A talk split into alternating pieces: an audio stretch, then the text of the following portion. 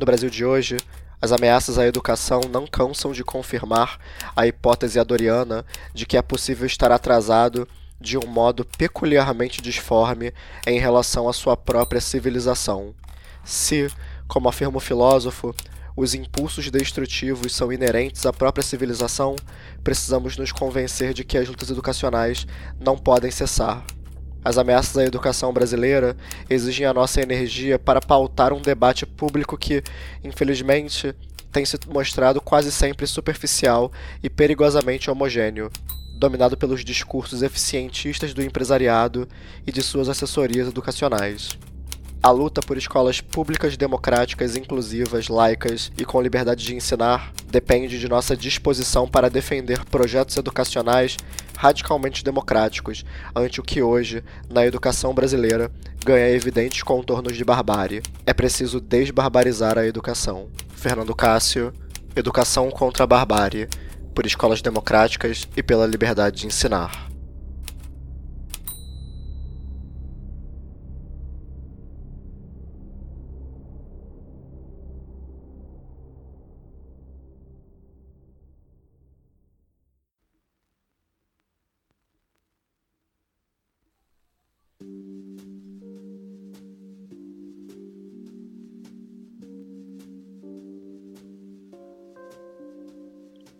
Fala pessoal, Diogo aqui.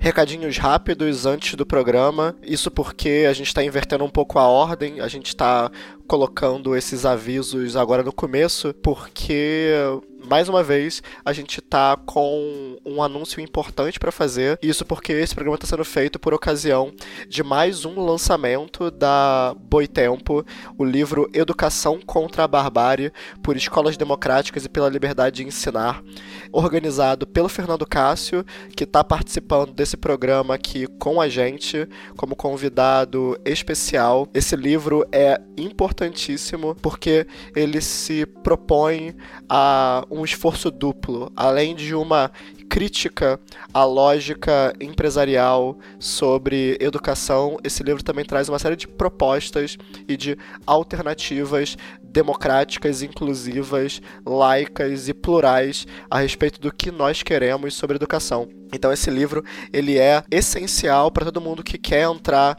nesse debate e para gente que está pensando uma proposta de educação diferente dessas aí que se pretendem hegemônicas. No mais, pessoal, além desse recadinho, eu queria também reforçar com vocês para acompanharem a gente nas nossas redes sociais: Facebook, Instagram, Twitter, YouTube. É só procurar a gente, Professores contra o Escola Sem Partido ou arroba Profs contra o ESP, que a gente está por lá. Lembrando que os nossos episódios do podcast podem ser encontrados no Spotify, iTunes, SoundCloud, o seu o agregador da sua preferência. A gente está aí à disposição.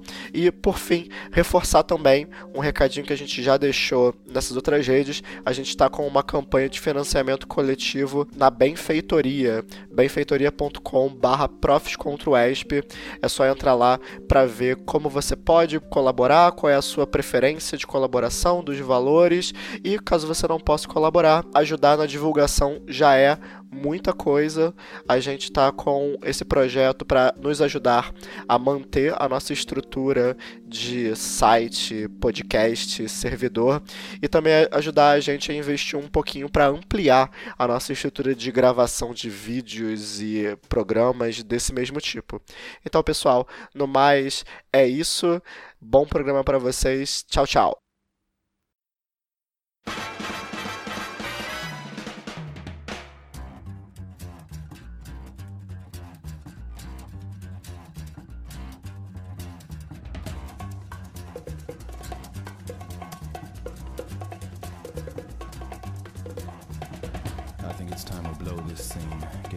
Stuff together.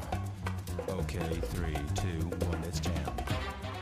Bom dia, boa tarde, boa noite, ouvintes do PCESP Podcast. Aqui é a Renata apresentando o programa hoje. Não lembro quando foi o último que eu apresentei, minha memória horrível. Estou aqui com a Fernanda Moura. Oi, boa tarde. E estamos com um convidado mais que especial. Quem acompanha as nossas redes já deve ter visto algumas coisas dele. Ele tem dois textos que a gente adora no nosso site. O professor Fernando Castro, da Federal do ABC. Olá, Fernando, olá, seja olá, bem-vindo. Fernanda, Renata.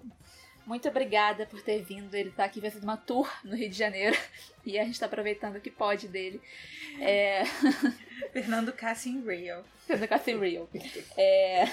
O Fernando também é colaborador da Ação Educativa, também faz parte da campanha nacional pelo direito à educação e da rede Escola Pública e Universidade, porque trabalho pouco é bobagem. Mais alguma coisa que a gente esqueceu de mencionar? Eu sou professor da Universidade Federal do ABC. Essa não foi a primeira coisa? É, Foi? eu falei. Ah, ah, desculpa. tá bem. É, enfim, e a ideia do programa de hoje é abordar, assim, primeiro a gente quer fazer uma parte 2 sobre reformadores empresariais, né? Agora a gente quer falar mais especificamente, se focar mais ainda no campo da educação e da influência desses agentes sobre o campo educacional, com o pesquisador de políticas públicas que acompanha esse, esse tema de perto, que é o professor Fernando Cássio. E também aproveitando que ele está lançando dois livros que são bem interessantes, que para os temas que a gente pesquisa, para os temas nos quais a gente milita, e que você pode falar um pouco deles agora, por favor, Fernando.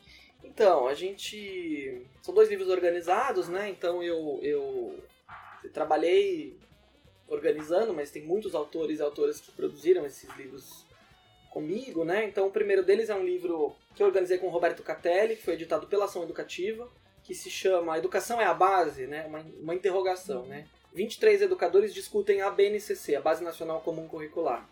É, então esse é um livro que surgiu de uma, de uma demanda, na verdade, por a gente fazer um debate sobre a BNCC que fosse um debate crítico, né?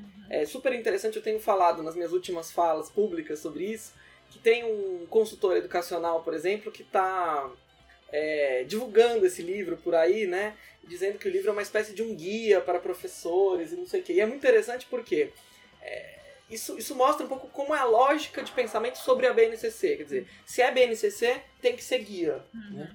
Então é, na verdade, ele é um anti-guia, né? Ele talvez no máximo seja um guia de como rasgar a base nacional comum, em pedaços grandes ou pequenos. Né? Mas ele de fato não é um guia, é um livro para a gente criticamente dissecar a base nacional comum, que é uma política de centralização curricular, é assim que eu a defino, né? É, é, uma das falas nessa tour do Rio, né, é aqui na UF, onde nós estamos gravando esse podcast, para falar sobre a BNCC e sobre pesquisas é, que o nosso grupo lá em São Paulo tem feito sobre a base, né? E é interessante porque a gente, é, esse livro é um livro que vai falar da base, tanto da perspectiva da política, da política de currículo, né, que é basicamente o meu tema de estudo, né? Então, assim, eu, eu pouco vou analisar o conteúdo da base, até porque eu não acredito na base. Uhum. Eu sou contra a ideia de uma base. Eu tenho uma posição bastante, é, bastante radical em relação à política de centralização curricular e a essa promessa redentora de é, né, é, reduzir as mazelas educacionais à pasteurização do currículo. Uhum. Na verdade, isso é um álibi para não atacar Uhum. problemas estruturais de outra ordem. Né? Aham. É, e aí a gente vai falar disso daqui a pouco. É, e aí outros autores vão discutir a base a partir das, das áreas do conhecimento. História, geografia, língua portuguesa, educação infantil, física, ciências, Ensino religioso. ensino religioso, laicidade, do debate da profissionalidade docente, quer dizer... Então é um livro em que a gente de fato vai é, esquadrinhar esse documento, né? Justamente para lidar com o fato de que ele é uma política curricular centralizada em nível nacional e que é, tem uma série de limitações, né? E faz uma série de promessas. Uhum. Então, daí a ideia de a gente pegar esse. Neste, no título desse livro, a gente inverteu o slogan, né? O slogan do governo é educação é a base. Uhum. A gente faz transformar isso numa pergunta. Sim. Justamente para desafiar esse slogan de você reduzir a educação, que é um projeto coletivo, que deveria ser um projeto nacional, né? Um projeto de nação, um projeto estratégico para um país, né? De desenvolvimento social, é, de desenvolvimento humano, e reduzir isso a uma política curricular que faz promessas que ela não pode cumprir. Uhum. Então esse é o primeiro livro. É, bem, o segundo é um livro que acabou de ser lançado pela editora Boitempo, né? É, esse é organizado por mim, né? Ele se chama Educação contra a Barbárie.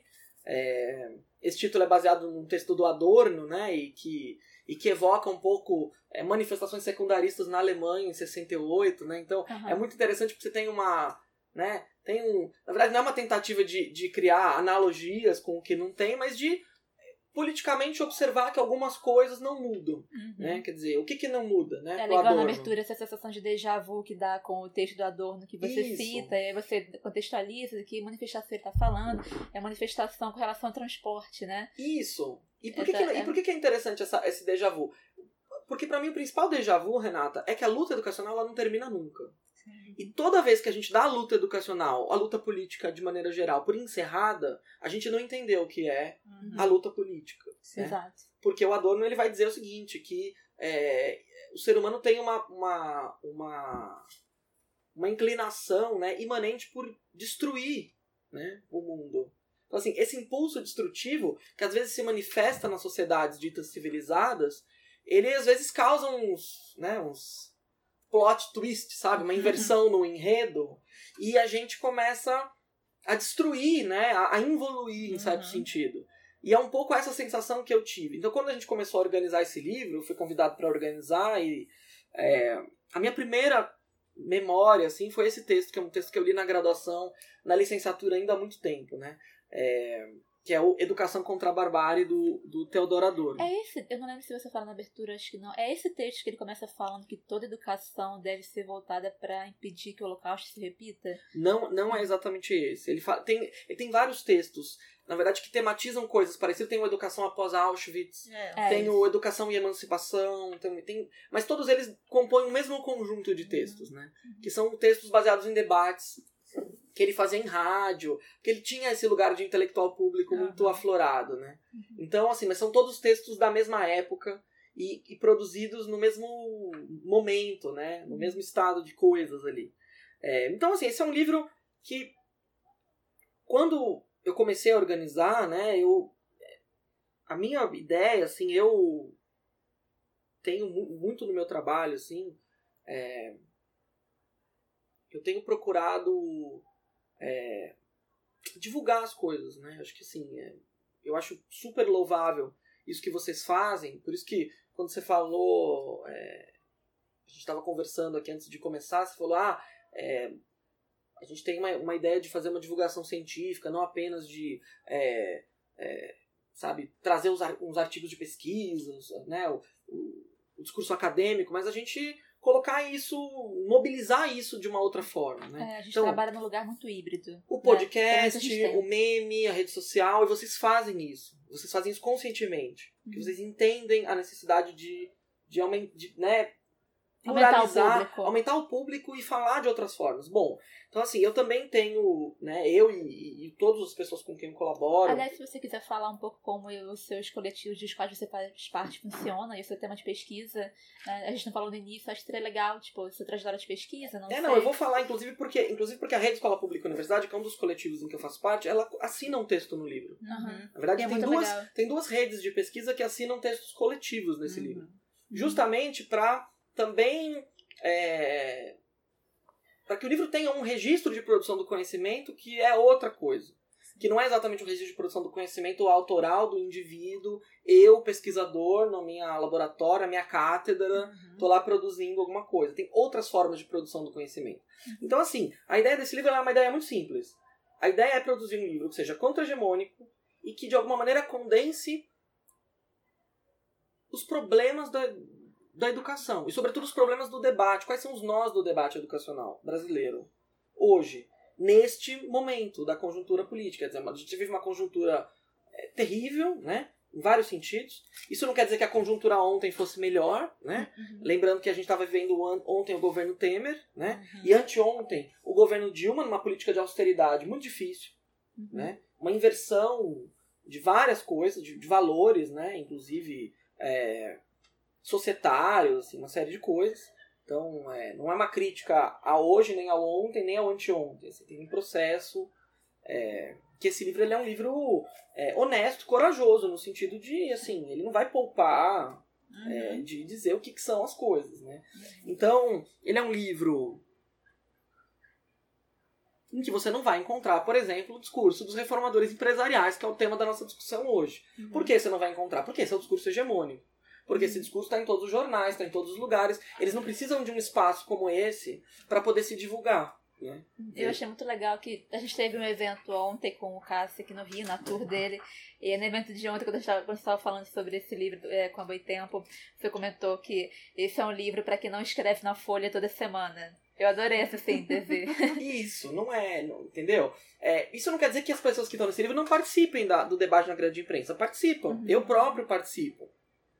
Mas existe uma desproporção muito grande do espaço. Eu acho que ele é interessante porque ele é uma busca para que educadores pautem o debate educacional, né? Que muitas vezes nós somos substituídos por institutos, empresas, etc, né? E que são institutos e empresas que trabalham numa lacuna, né? Na lacuna do- do- dos espaços que não nos, nos, nos acolhem, não nos, não nos recebem, né?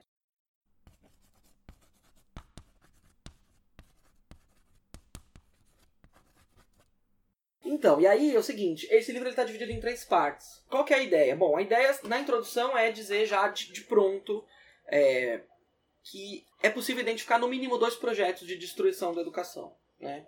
Quer dizer, existe um, um projeto ultra-reacionário que, na minha, na maneira como eu coloco aqui, é um projeto que destrói a escola a partir de dentro. Né?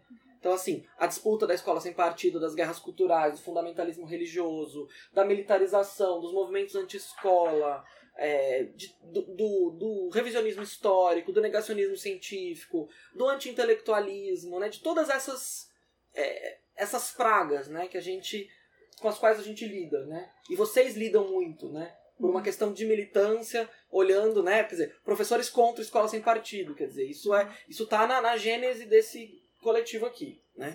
É, então, esse é um projeto de destruição que, claro, ele opera junto, ele opera nos projetos de lei, ele opera. Mas essa operação dos projetos de lei, quer dizer, o principal efeito delas é, é criar um debate público que vai extravasar para o espaço educacional, né?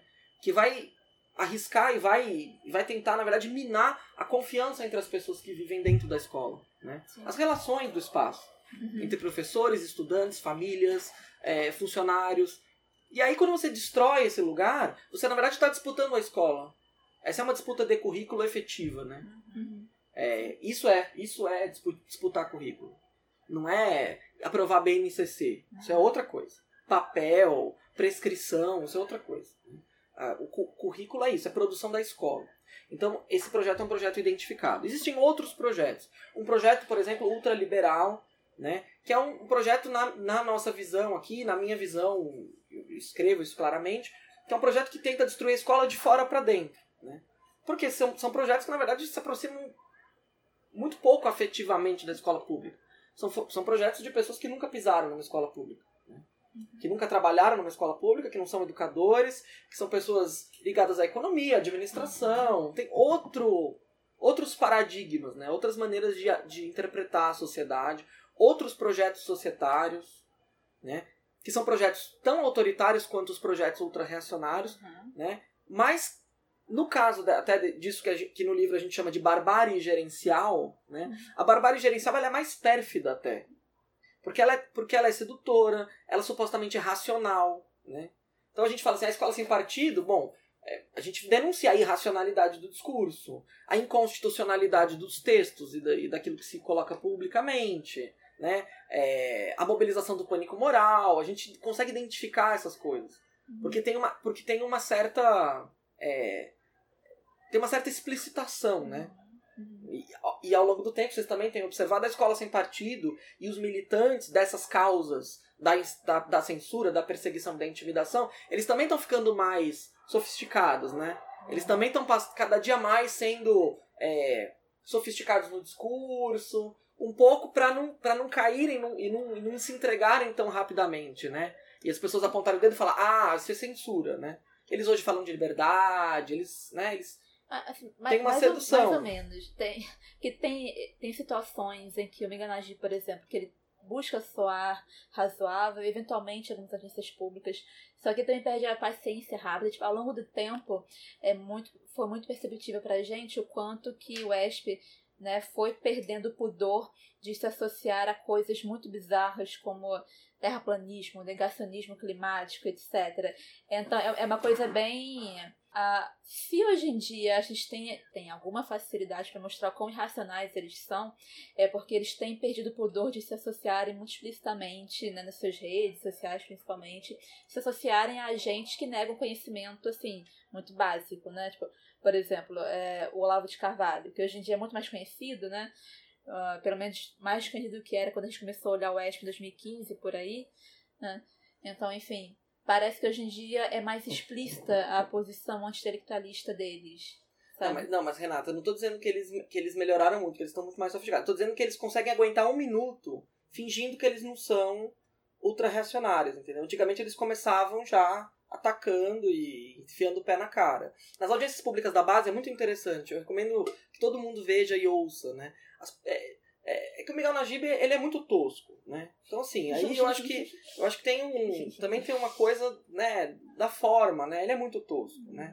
Então assim, a pessoa que é muito bruta, aí assim é um Ele é muito homem branco hétero. é muito bruto. Ele é muito baixo alto. Vamos, é exato. Aí eu acho que tem, tem né, mas tem outras, tem outras linhas do, do reacionarismo católico, né, que, que, que, que, que tenta um pouco disfarçar, entendeu? Sabe passar um, aquele pozinho, aquele, né, Aham. para dar aquela disfarçada. Mas o discurso gerencial ultraliberal, ele é muito mais eficaz. Uhum. Porque, de fato, ele se apresenta como racional, como republicano, liberal, plural, democrático. Tudo isso que é tão bonito, né? Tudo isso que evoca o estado de bem-estar social, que evoca a, o combate às desigualdades. Quer dizer, hoje quem mais faz o discurso das desigualdades são as fundações empresariais. Uhum. Onde que está o contrapé da fundação empresarial? É a distribuição de riqueza. Porque a fundação empresarial, na verdade, defende os donos do dinheiro no Brasil, né? Quem são as grandes fundações empresariais do Brasil? São as maiores fortunas do país. São os banqueiros, são os grandes empresários, são as empresas de comunicação. A gente pode pegar e fazer um rosário, né? Fundação Lema, Fundação Roberto Marinho, Instituto Unibanco, Fundação Itaú Social. São várias, né? A gente pode fazer esse rosário. Então aí o livro, ele então coloca esses dois projetos. Um ele chama de Barbárie Gerencial, e aí a gente vai falar de financiamento da educação. Vamos falar do debate da aprendizagem, que é o nosso tema aqui hoje. É, o debate do ensino superior privado, mercantil, o debate do direito à educação. Então, o livro ele, assim, ele começa no direito à educação, prossegue nessa linha, mas ele vai denunciar a barbárie gerencial, que destrói a escola de fora para dentro, e essa outra barbárie que tenta destruir a escola a partir de dentro. né? E aí a terceira parte do livro é uma parte que vai fazer uma disputa. Não que as outras não façam, mas os, os textos da terceira parte eles são textos mais propositivos, né? Seguindo aquela lógica freiriana, né? De denunciar e anunciar, né? A terceira parte ela ela ela vai disputar a escola, né? Então assim, numa linha de, de, de construção, de proposição, que é um pouco do que a gente também vem discutindo, é, discutindo dentro do nosso campo aqui é, de militância e produção intelectual simultânea, né? Quer dizer, qual é o nosso. co- Como que a gente sai da denúncia e passa também a propor alguma coisa e passa a apresentar alternativas, né? Uhum. Porque, na verdade, assim, o pragmatismo da direita, né, tem a ver com isso. Ah, tá bom, você tá criticando, mas e aí? O que, o que, que nós vamos fazer no lugar, né? Então, o texto termina, por exemplo, com um texto da Bell Hooks, que é uma tradução de um texto inédito no, no, Brasil chamado Educação Democrática. E que é uma coisa super interessante, porque nós estamos falando aqui também nesse lugar de quem, ao mesmo tempo que milita é, no Professores contra a Escola Sem Partido, milita no movimento Educação Democrática, porque percebe que existem duas chaves de militância. E que elas precisam ser igualmente ativadas, né? Sim. Porque E uma, das gente- e uma das coisas que fez a gente pensar no movimento educação democrática foi quando a gente percebeu que escola sem partido não era o. Que a gente tenha algum achado que fosse, né? mas como que ele se conjugava com outros problemas sérios. Então, assim, criar o MED pra gente foi uma tentativa de abraçar realmente, não, a gente precisa combater o que você está chamando de barbárie gerencial. A gente precisa realmente se colocar contra essa maneira de olhar a educação, essa linguagem da aprendizagem que esvazia e impede que a gente tenha termos e expressões e realmente espaço, né, para discutir e pensar a educação a médio e longo prazo.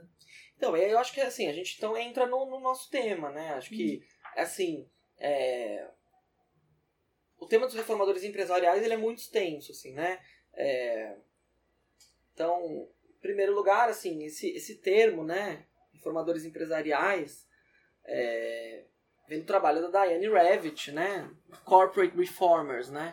Os reformadores empresariais da educação. Pelo menos segundo eu. Quer dizer, eu, eu aprendi esse termo com o Luiz Carlos Freitas, da Unicamp. Uhum. É, e sei que o Luiz é um grande leit- leitor da Diane Ravitch, né? E a Diane Ravitch é uma, uma pesquisadora é, muito interessante, com livros muito bons. Alguns, eu- tem dois livros, acho que traduzidos, né? acho que um livro traduzido, que é o, o, o Grande Sistema Educacional Americano, alguma coisa assim, publicado pela editora que é Sulina. o declínio do. O declínio do grande sistema educacional americano, alguma coisa assim. Mas ela tem outro, né? Ela tem um que chama é, O Reino do Erro, que não foi traduzido, e tem alguns livros. Então, assim, a característica da Diane Ravitch é que ela foi, durante muito tempo, é, secretária de educação, ou secretária adjunta de educação dos Estados Unidos, no Aham. governo Bush. Então, Sim. ela era uma pessoa que era uma, né, uma mola propulsora dos sistemas de avaliação em larga escala naquele país e que foi percebendo ao longo do tempo a Se não me engano, ela trabalhou num que seria meio que um equivalente O lá de uma base nacional. isso Ela também tá no o Common, Common Core. que é o, né, o núcleo comum, a base nacional comum, e os sistemas de avaliação de maneira geral. E ela, na verdade, foi se desencantando com a vida, né? A a vida naquela foi se desencantou de tal maneira porque ela percebeu que aquilo corroía o sistema educacional.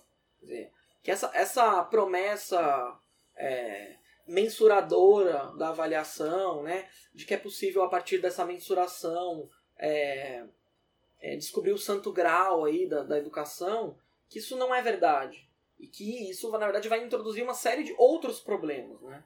Na verdade, vai perverter né? e subverter é, os fins da educação.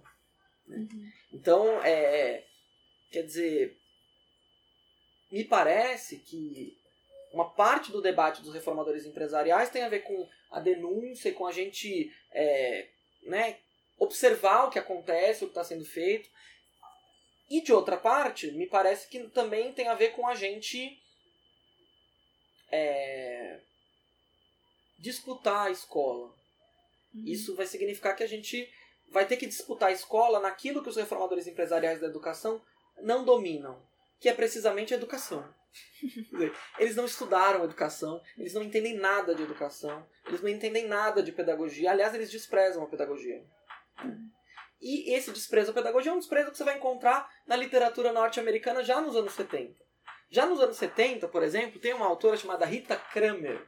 A Rita Kramer, ela publicou um livro é, em que ela fez, ela fez uma pesquisa de campo, etnográfica, né, é, com observação de campo, caderno de campo, é, em várias faculdades de educação dos Estados Unidos, em várias universidades, grandes e pequenas, né, de, de Harvard a Berkeley, de universidades comunitárias, aqueles colleges, é, em que ela isso, ela, ela ia coletando todos os as bizarrices que ela via nas faculdades de educação, sabe? Bom, gente, tem bizarrice em todo lugar, né? A gente vai olhar ali pra fora no, na tipo universidade de que nós estamos, que que que é uma das maiores universidades do Brasil. Ah, aula de, de ciranda de roda na, na faculdade de educação, entendeu? Pedagogia do amor. Quer dizer, ela viu aquilo que, que a escandaliza, aquilo que supostamente é pouco rigoroso, é pouco. É, é, é rigoroso do ponto de vista intelectual, e aí diz: bom, é, na faculdade de educação as pessoas não estão aprendendo a fazer nada. Quer dizer, os professores não estão aprendendo a dar aula, então, quer dizer, é, tanto que o, o livro dela chama. É, tem uma a palavra miseducation no título, né? Quer dizer, que as faculdades de educação. Na verdade, miseducation é de um outro livro, é, é alguma coisa como. A folia das, das escolas de educação, a, lou- a loucura das escolas de educação, das faculdades de educação. Então é muito interessante por quê? Porque você vai ver, por exemplo, a Maria Helena Guimarães de Castro, né, que é uma pessoa que trabalhou no MEC, que trabalhou no governo Fernando Henrique, que trabalhou no INEP, que foi ali uma das, uma das papisas né, da educação de São Paulo sob o PSDB, como a Cláudia Costinha aqui no, no Rio de Janeiro, quer dizer, tem o mesmo, o mesmo papel, né? Uhum. É, Maria Helena Guimarães de Castro publicamente muitas vezes fala, é, ataca as faculdades de educação. Então, assim, na verdade reproduzem um discurso que nos anos 70 nos Estados Unidos já era um discurso é, que era colocado para atacar a formação de professores. Para dizer, olha, não se aprende a dar aula, né? Isso porque o movimento das avaliações em larga escala começou muito antes nos Estados Unidos. Né? Nos anos 80, nos Estados Unidos, já havia, por exemplo, uma reflexão sobre as limitações das avaliações em larga escala.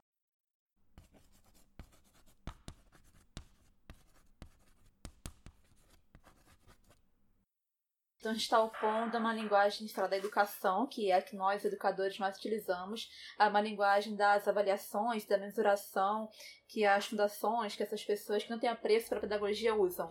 Isso. Só que isso não é só das fundações e das pessoas que não têm apreço pela pedagogia. Isso também tem a ver com o governo. E aí esse que é o, esse que é o, que é o grande nó, né? Quando a gente fala das reformas educacionais de grande monta, né? A gente na verdade está falando de um um paradigma, um modo de pensar, de compreender a educação pública, a educação de massa, né? Dizer, no Brasil, o Brasil tem uma constituição que define a educação como um direito social, um direito coletivo, né? E uma obrigação do Estado, uma política universal. Quer dizer, isso, isso impõe ao Estado responsabilidades. Que são responsabilidades, inclusive, é, judicializáveis, como a gente sabe. Né? Tanto sabemos que vamos combater a escola sem partido também na justiça. Certo?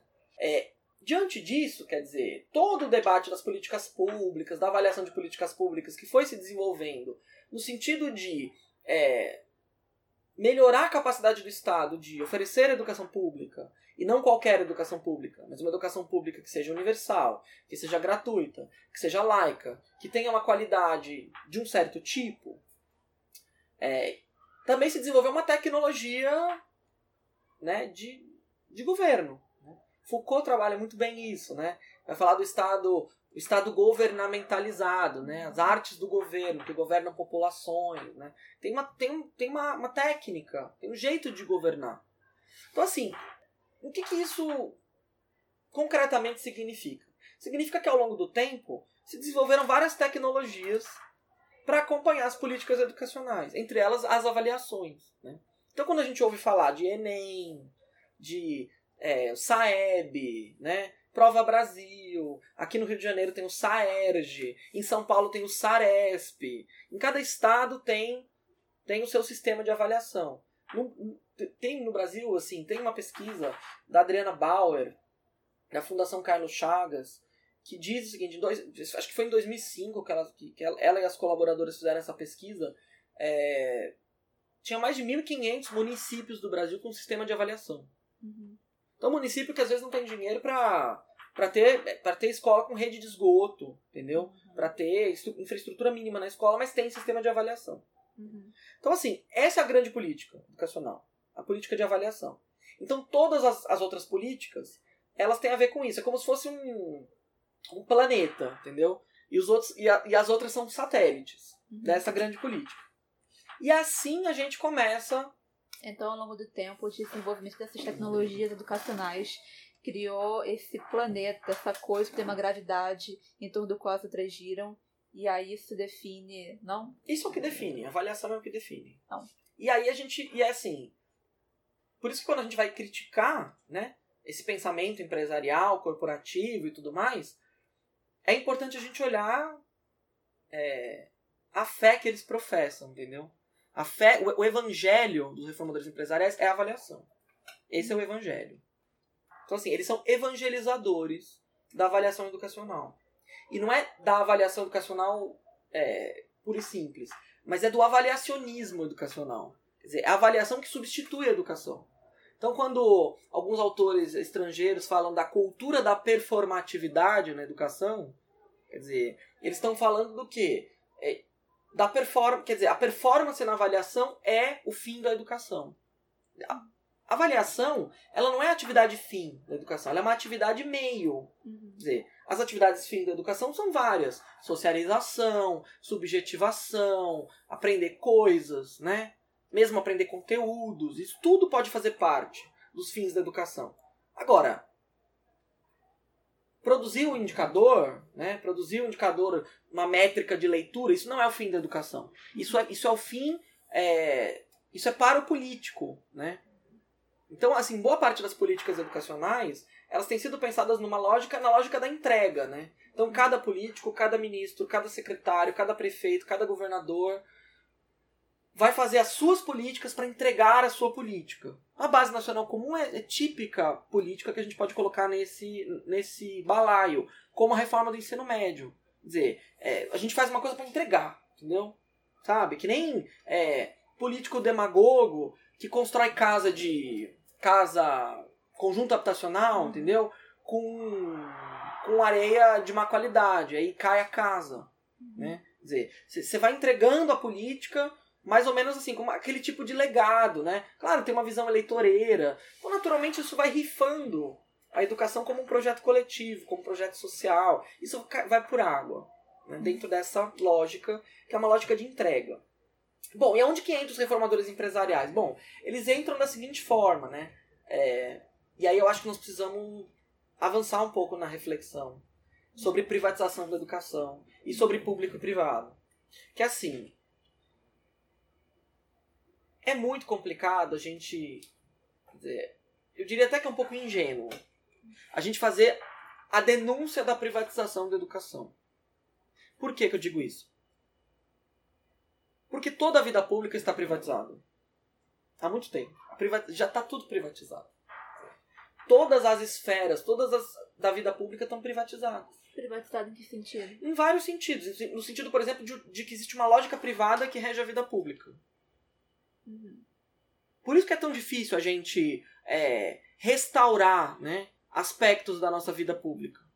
É por isso que, por exemplo, é, é, se naturaliza certas coisas, né? Por exemplo, a gente propor educação domiciliar, que na verdade é uma desescolarização em massa. A gente propor, por exemplo, é, uma uma intervenção de um, de um movimento reacionário numa escola, né? Eu não quero dizer que uma coisa é decorrência da outra, mas essa lógica ela já está aí, ela já tá aí, né? Então assim, não é mais assim, ah, as escolas serão privatizadas, não, é a lógica do privado. Então assim, vocês me perguntam, ah, mas aí vamos olhar então é, uma fundação empresarial, né? Hum, né? Por exemplo, a gente, as pessoas usam muito o exemplo da Fundação Lehman, né? Que, tem, que é uma fundação ligada a uma pessoa, né? Que é um homem muito rico, né? Que é dono de uma empresa fabricante de bebidas, de fast food, né? Um, um bilionário. É, que criou uma fundação, né? Para ter a sua, né, a sua ação filantrópica, para ter as suas, é, as suas renúncias fiscais, enfim. Como qualquer pessoa bilionária pode fazer. Isso não é, isso não é um problema.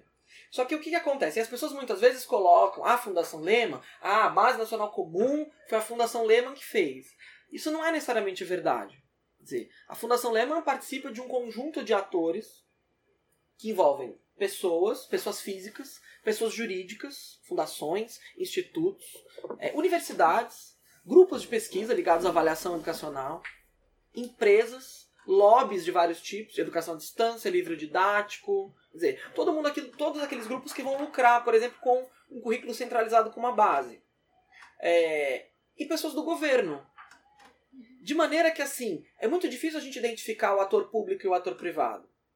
Então, a Marina Velar, que é uma, uma pessoa com quem eu tenho trabalhado, ela publicou um trabalho muito interessante junto com o Stephen Ball, este ano, numa revista internacional, em que ela faz um estudo, ela olha os atores políticos que participaram dos debates da Base Nacional Comum entre 2015 e 2016. Né? Então ela pega aquele momento do golpe, do impeachment da Dilma, do golpe parlamentar que impeachou a Dilma.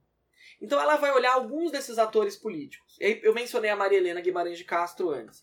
Porque a Maria Helena Guimarães de Castro estava ligada, em 2015, ao movimento pela Base Nacional Comum, que é aquele movimento que congrega fundação empresarial, governo, consultores, consultores educacionais variados, né? O que aconteceu em 2016? O, veio o impeachment, o Temer entrou, sentou na cadeira, nomeou o Mendonça Filho e a Maria Helena Guimarães de Castro saiu lá do Movimento pela Base e foi ser a secretária executiva do MEC. Então ela passou do setor privado diretamente para a gestão direta né, da, da elaboração e da implementação da BNCC. Com a saída do Temer, né?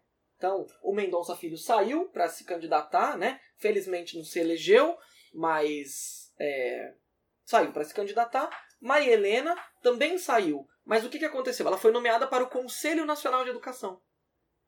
Então ela saiu do privado para o público, para a gestão direta, e aí ela passou para um órgão regulatório da educação, que é o CNE. Então, assim, isso é, durante muito tempo foi chamado de porta giratória, né? que é esse movimento do público para o privado, em que os atores eles vão ocupando várias posições e que e se torna impossível, porque as, as fronteiras são muito fluidas, identificar quem é quem. Quer dizer, que, a gente chama isso de privatização, quer dizer, a agenda é pública ou é privada? É as duas coisas. Então, assim, o, o ator privado, que pode ser uma fundação, mas pode ser um movimento que congrega várias fundações, tipo o Movimento pela Base, tipo Todos pela Educação, é, as pessoas estão dentro e fora do, do, do Estado, do, dos governos ao mesmo tempo. Então, isso é o que complica um pouco a discussão sobre os reformadores empresariais. Porque, assim, durante um certo tempo, é, a gente ficava tentando avaliar, analisar esse problema a partir de uma coisa assim, de você ter grupos que fazem lobby e que tentam influenciar a tomada de decisão dentro do Estado.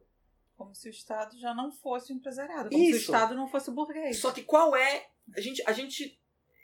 Essa posição desses atores ela é deslocalizada. Né? Tanto que a gente usa outros modelos, modelos de redes, de políticas. A gente fala hoje menos em governo e mais em governança, porque é um. É uma, é- a gente não consegue localizar muito bem. Então, assim, quem, de quem é a agenda? Talvez não importe fazer essa pergunta, entendeu? A gente precisa mais se preocupar é com a agenda em si do que com a denúncia dos atores. Então, eu acho que, assim, é, a primeira coisa que eu quero dizer sobre reformadores empresariais é essa. É que a gente precisa olhar direito para a gente entender o escopo, quer dizer, qual é o alcance da análise. No, no 2017, 2018, teve uma audiência pública da BNCC em São Paulo, uma que os, os, o movimento docente autonomista ocupou o plenário. Uhum. Né? Eu tava lá, foi muito interessante, enfim. Eu participei, participei das audiências e tudo mais. E aí era interessante por quê? Porque as pessoas que pegavam o megafone, elas falavam mal do Temer, do Mendonça Filho, do CNE, não sei o que, não sei o que mais. Elas falavam mal do governo. São os movimentos sociais, os sindicatos. Eles estavam concentrados em criticar o governo. Né? Ao mesmo tempo, naquele espaço, estavam representantes de todas as fundações empresariais, que também fazem parte do governo e que também apoiam a BNCC.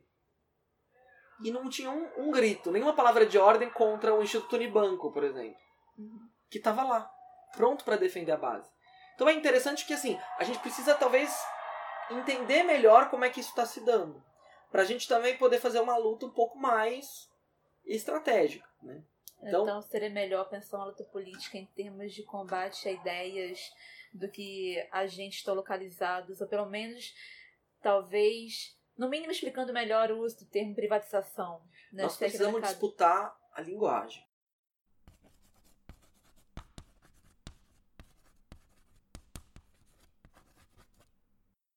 E aí, isso é o que me leva pro próximo ponto. Que você falou um pouco, quando a gente começou a conversa aqui, das tecnologias educacionais, da aprendizagem, né? Quer dizer, das apropriações que o, que o campo dos reformadores empresariais. Eu vou usar a expressão reformadores empresariais porque ela serve pra gente dentro do governo e fora do governo. Ela continua sendo útil pra nós. Né? Ela é boa para nomear algumas coisas. Ela é né? ótima, porque, porque ela é abrangente o suficiente. Uhum. Né? Porque esse é um pensamento empresarial. Né? Então tá tudo certo. A gente pode chamar de reformadores empresariais sem problema. Ele é um termo, um termo ótimo pra gente usar. Então, é, a gente precisa fazer uma disputa de conceitos.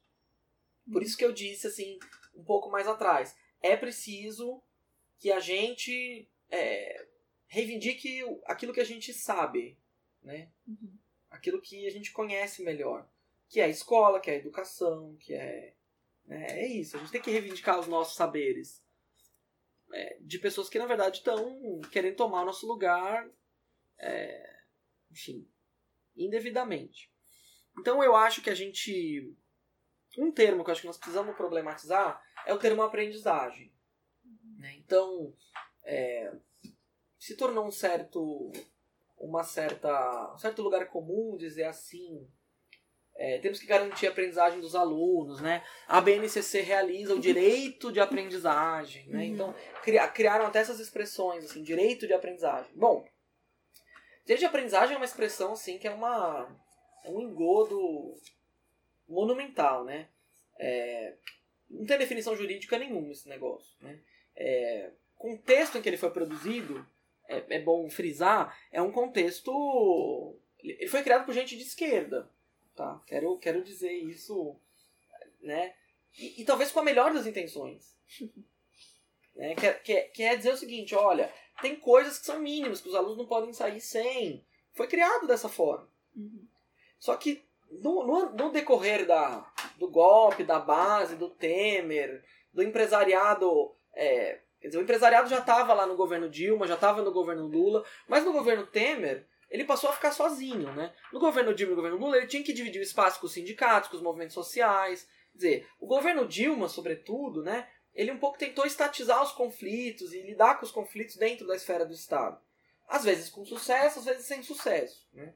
É, às vezes, às vezes tentando politizar o conflito, às vezes tentando despolitizar o conflito. Uhum. Né? Então vejam, a gente pode falar das políticas de gênero, por exemplo, no governo Dilma no governo Lula, que foram sempre rifadas, né? que sempre se cedeu ao conservadorismo religioso. E vejam onde chegamos. Né? Uhum. Então esse é um exemplo de, em que as coisas foram despolitizadas e as agendas foram rifadas. Né? Em outros casos, as agendas foram se levou em banho-maria. Né? Agora, por exemplo, quando chegou o Temer, acabou a brincadeira, né? Então, dissolve o Fórum Nacional de Educação, aparelha o Conselho Nacional de Educação, muda toda a estrutura burocrática do Ministério, é, tira tudo que havia de acúmulo positivo e interessante nos departamentos e deixa só a tecnocracia. Então aí o pensamento empresarial passa a ser homogeneamente, ele é homogêneo, né? Uhum. Ele não disputa mais, né? Então se assume isso, né? É evidente que isso é um projeto de poder autoritário, né? Por isso que o projeto ultraliberal ele é tão autoritário quanto o projeto é, ultra-reacionário. Uhum. Né? E ele é um autoritarismo tal- talvez mais pérfido, porque ele é um autoritarismo que usa um certo álibi de uma racionalidade e de uma mentalidade supostamente superior do mundo privado. Primeiro que não existe, que é assim, se, se, se privatização fosse boa, a gente teria assim os melhores serviços de telecomunicações do mundo. A gente não teria barragem se rompendo e acabando com o meio ambiente durante décadas e matando gente. Quer dizer, isso para dar dois exemplos, tá? Podemos ir longe aqui para falar de privatização. São Paulo ficou sem água, né? A cidade de São Paulo ficou sem água.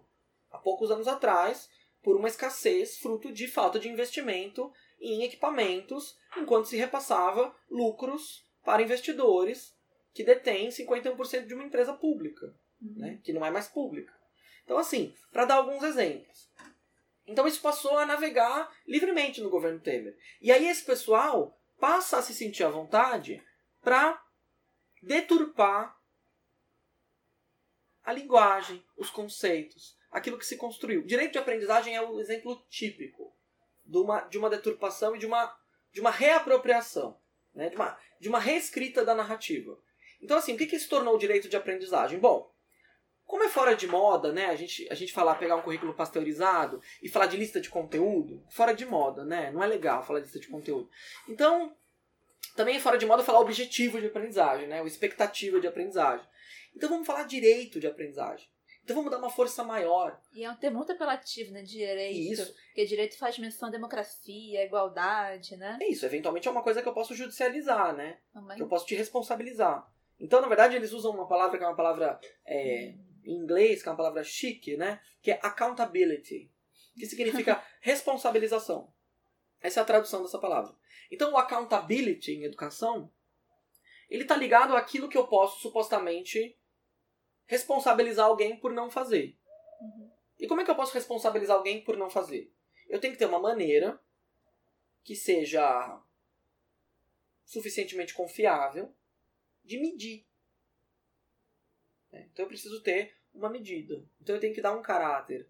é, preciso conferir talvez um verniz científico para uma medida. Então se chegou à conclusão que a, que a aprendizagem é aquilo que eu posso medir numa avaliação educacional. Então é isso. Né? Então, na verdade, é uma radicalização de um projeto que é um projeto positivista, né? De que é possível reduzir a educação e reduzir que a educação é um processo social complexo, né? Uhum. Que eu posso reduzir um processo social complexo a uma, a uma coisa simples, em que eu identifico os inputs, né? Aquilo que eu coloco, e os outputs, aquilo que eu tiro.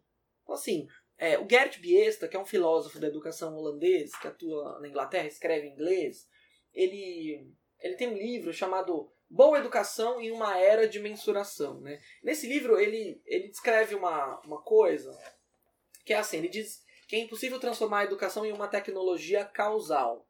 Ele, é, né? O que ele quer dizer com isso? Bom, ele quer dizer que ele quer dizer o seguinte, que é, é impossível eu saber todas as todos os inputs que eu vou ter que aplicar num, num processo, num aluno, numa aula, não sei o quê.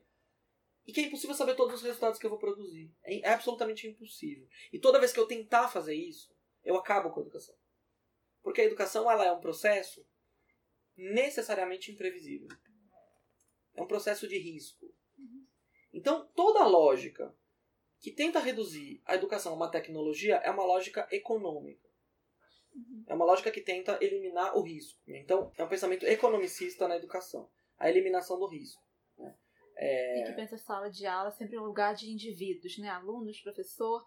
É uma pensa a educação de maneira muito individualizada, né? Sem dúvida, porque essa é a única maneira que eu tenho de construir e de operacionalizar essa lógica. Né? Uhum. Porque ela tem que ser um processo individual. Aprendizagem é uma palavra que evoca o processo individual. Uhum. Sim. Né? Porque ela vai trabalhar com uh, os paradigmas da psicologia, da neurociência, com processos mentais, com processos de aquisição. Aí você tem várias teorias né? É, de, de, psicologia de, de aprendizagem para lidar com isso. Né? Com isso, eu não estou dizendo que a psicologia da aprendizagem seja importante. Mas a aprendizagem ela é um aspecto da uhum. educação. Educação é uma coisa mais ampla. Então a educação, ela evoca um processo que é coletivo, né? Que tem a ver com, com expectativas sociais, com expectativas coletivas, com ganhos sociais, com processos de bem comum. com processos que se dão em grupo, né? É, às vezes, às vezes pensando na construção de bem comum, às vezes pensando em processos altamente elitizados. Também tem isso. Mas é um processo coletivo. Né? A aprendizagem é o contrário. Né? Então, assim, direito à aprendizagem, na verdade, é uma, é uma captura e é uma expressão de um projeto político para a educação. Porque, na verdade, a gente tem uma coisa, já que, tá, que tem definição jurídica, que é o direito à educação, está na Constituição. Então, quando eu passo do direito à educação para o direito à aprendizagem, eu faço um deslocamento político. Uhum. E isso pressupõe necessariamente a individualização dos processos. Porque é a única maneira que eu tenho de construir uma tecnologia para medir coisas e para depois responsabilizar pessoas. A diferença é que no caso do direito à educação, a responsabilização ela cai em cima do Estado. E no caso do direito à aprendizagem, a responsabilização cai em cima dos professores e das professoras. Então, a, a, aí também tem um projeto individualizado de responsabilizar o professorado pelo fracasso. Então, olha como é uma coisa perversa. Então, assim, a gente está aqui no Coletivo Professores contra Escola Sem Partido, que tem um grande know-how aí, é, combatendo a perseguição, a censura, a intimidação a professores e a professoras. Agora a gente está falando do, do discurso de aprendizagem, que é um discurso ideológico, que é um discurso dogmático, né? Quer dizer, ele tenta mostrar que tem um verniz científico, mas isso é tudo falso, extremamente dogmático, muitas vezes irracional, né? Porque não tem nem amparo na, nos dados, né? Se você, se você olha os indicadores de aprendizagem, esses que estão por aí, né? O PISA, o, o, o IDEB, né? Vamos olhar para esses. Por mais que a gente critique, vamos olhar para os que existem.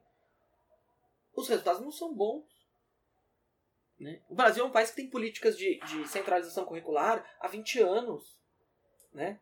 As políticas de avaliação têm 20 anos. E olha como estamos. Todo ano tem, todo ano vem a tragédia nacional do IDEB, a tragédia nacional do PISA, em ciências, em matemática, em língua portuguesa. E continua se insistindo. Na verdade, assim, é, o problema não é que essas políticas são fracassadas. O problema é que nós não estamos fazendo direito, nós precisamos aumentar o controle. Entendeu? Quer dizer, é uma, é uma, é uma espiral, né? Quer dizer, quem defende isso acredita que está faltando controle. Então a gente vai fazer a BNCC, vamos fazer uma reforma do ensino médio radical, simplificar a formação escolar dos mais, dos mais pobres, vamos colocar políticas de gestão para resultados nas redes de ensino. Então, por exemplo, quando a gente olha as, é, essas emendas que vêm ao Fundeb, né? A deputada Tabata Amaral é, e outros, e outros, né? A bancada alemã, enfim. E não só, tem partidos políticos de esquerda também fazendo pro, projetos assim, tá? Não é, isso não é uma exclusividade, não, do, dos reformadores empresariais. De você ter políticas de é, dar mais dinheiro para municípios, estados que produzam, que cumpram metas. Né? As políticas de bônus, né? Eu não sei se tem política de bônus no Rio de Janeiro. Tem. Então, Tem meritocracia. isso, em São Paulo tem há muito tempo, né? Em São Paulo é interessante, gente, porque eles fizeram um estudo, a última gestão do governo Alckmin, fizeram um estudo econométrico mostrando que a política de bonificação dos professores não é eficaz. Ou seja, eles têm, um, eles têm uma prova supostamente científica de que o negócio não funciona. E eles continuam fazendo. Entendeu? Então, assim, isso mostra que contra o resultado empírico, supostamente científico, eles continuam fazendo. Então, assim, essa lógica supostamente racional, superior, é, mais democrática, mais transparente, menos corrupta, mais barata, mais responsiva do privado, ela é uma fraude. Ela é uma fraude porque isso não é verdade.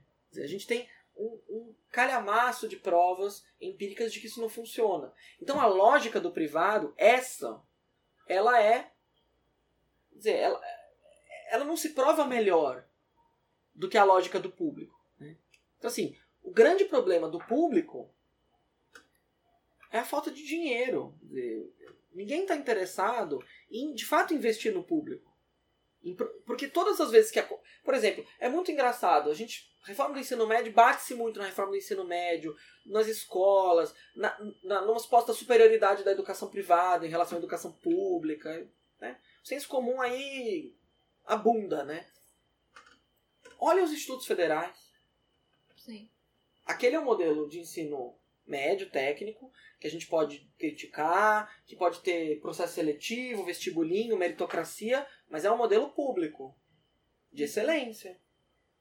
E como funciona? Que milagre é aquele? Eu conto que milagre é aquele. São professores e professoras com estabilidade, concursados, que se dedicam a uma única instituição, que trabalham todo dia naquela instituição, numa instituição de ensino, pesquisa e extensão, que tem laboratórios, que tem salas de aula, tem mínimo recurso para funcionar. O custo aluno no Instituto Federal é no mínimo cinco vezes maior do que numa escola de ensino médio regular.